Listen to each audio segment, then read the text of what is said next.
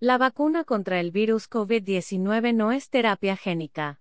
Si bien es cierto que las vacunas de Pfizer y Moderna utilizan tecnología genética, también es cierto que no se trata de terapia génica. Estas vacunas no utilizan genes, como en el caso de Jesse Helsinger y la hemofilia, y tampoco tienen la posibilidad de modificar el genoma, pues lo que utilizan es un segmento de información genética, ARN mensajero, para que ordene a los fabricantes, ribosomas, de nuestras defensas, localizados por fuera del núcleo de las células, que produzcan el armamento preciso, anticuerpos, para combatir el virus del COVID-19. Este ARN no tiene contacto con el genoma ya que éste se encuentra bien resguardado en el núcleo celular. Fonseca enero 17 del 2021, mes 11 cuarentena COVID-19. La triste muerte biotecnológica de Jesse Helsinger, como la llamó el New York Times Magazine, ejemplo admonitorio de la extralimitación en que pueden incurrir los científicos, aunque dejó una profunda herida abierta a la terapia génica no fue su fin, sino que significó tremendas lecciones científicas, pero mil veces más importantes fueron las reconsideraciones, la introspección y las lecciones políticas, éticas y morales que significaron 10 años de suspensión de todos sus protocolos, prohibición al ambicioso Wilson de trabajar durante cinco años en ensayos clínicos, desaparición de su flamante Instituto de Terapia Génica Humana con el que buscaba derivar ingentes beneficios económicos, y la indemnización económica que la Universidad de Pensilvania tuvo que hacer a la familia Helsinger. En 2014, la prestigiosa revista England Journal of Medicine publicó un estudio donde habían utilizado con éxito la terapia génica en la hemofilia, la terrible enfermedad que licúa la sangre, y pone a sangrar a los hombres que la sufren debido al defecto del gen que produce la coagulación sanguínea. Hoy, para bien de la humanidad, la terapia génica es una segura y auténtica terapia, muchos enfermos en el mundo se benefician de ella, especialmente aquellos con enfermedades monogenéticas, un solo gen afectado, como hemofílicos. Lo poco o nada que sé de terapia génica. Por Stevenson Marulanda Plata. Lo que impulsa a la ciencia es el intento de entender la naturaleza, y lo que impulsa a la tecnología, el intento de manipularla. Siddhartha Mukherjee. La muerte de Jesse Helsinger. Jesse fue un muchacho de Arizona que llegó hasta los 18 años, 1981, 1999. Su vida, por lo demás normal, se la amargaba el capricho de uno de los 21.000 poderosos genes que conforman nuestro genoma humano. Cuando tenía 10 años, por ejemplo, cayó en coma profundo. El amoníaco de su sangre andaba por las nubes. Se había comido, escondido de sus padres, se lo tenían estrictamente prohibido, un sándwich con abundante mantequilla de maní. Su infernal dieta y 32 medicamentos diarios intentaban compensar la falla del dichoso gen, mantener niveles normales de amoníaco en su sangre. El amoníaco es una sustancia tan irritante y tóxica que se usa industrialmente para matar virus y bacterias de pisos, baños y hospitales. El coma de Jesse se debió al amoníaco liberado a su sangre cuando comió proteínas, maní que directico fue a parar a sus neuronas cerebrales. El amoníaco es una basura metabólica, un residuo tóxico de las proteínas, que el hígado debe transformar, empaquetar y disponer en la corriente sanguínea en forma de la inofensiva urea para que el riñón lo capture, lo filtre y lo bote a la alcantarilla. Paul Helsinger, su papá y el mismo Jesse, habían oído que en el hospital de Pensilvania en Filadelfia, la tierra de Rocky Balboa, había unos doctores que estaban haciendo terapia génica.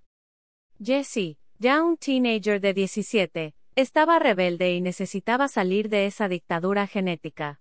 Si le metían en sus hepatocitos, células hepáticas, un gen que hiciera bien el oficio de transformar el amoníaco en urea, el asunto estaba arreglado.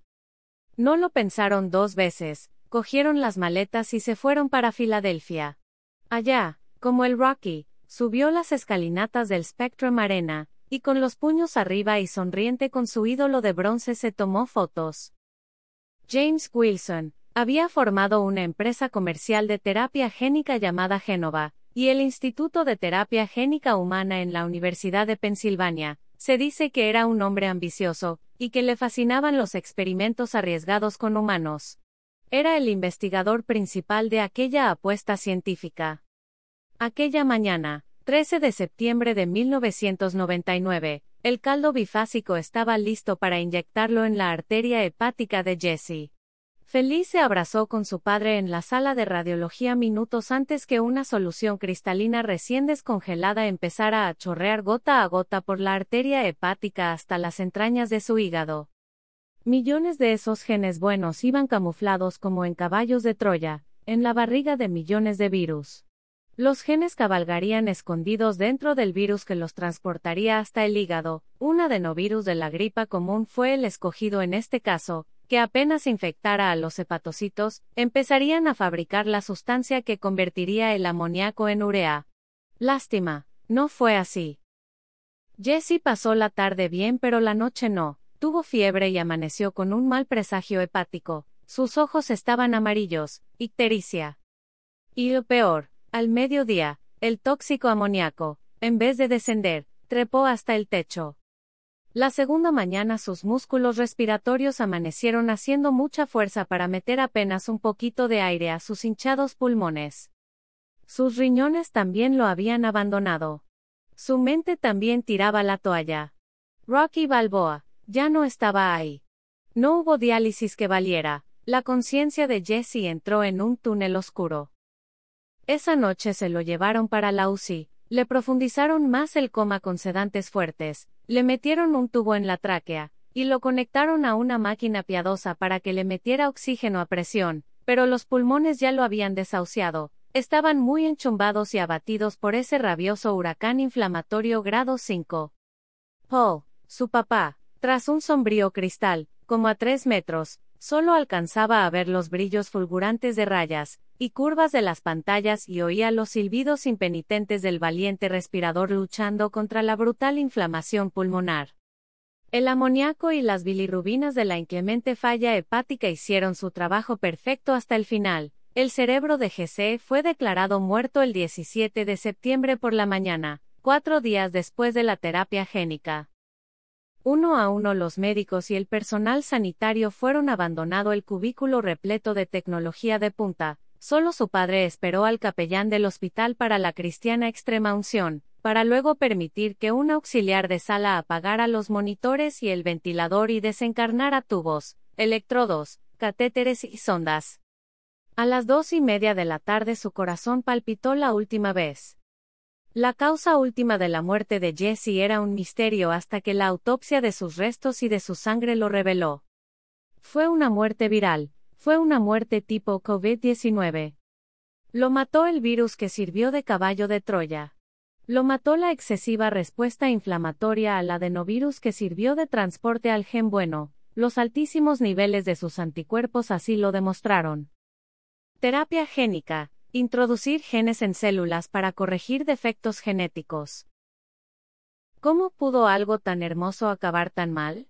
Lo hicieron de forma descontrolada, lo hicieron con mucha precipitación, lo hicieron incorrectamente, fueron demasiado deprisa.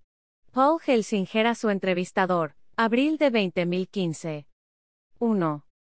Los experimentos en animales para establecer la seguridad del adenovirus vector fueron superficiales, la muerte de un mono de laboratorio no fue informada, la exagerada carga viral que infectarían las células hepáticas de Helsinger nunca fueron debidamente probadas en humanos, y no hubo ningún tipo de consentimiento informado, entre otras fueron las culpas que encontraron los investigadores federales.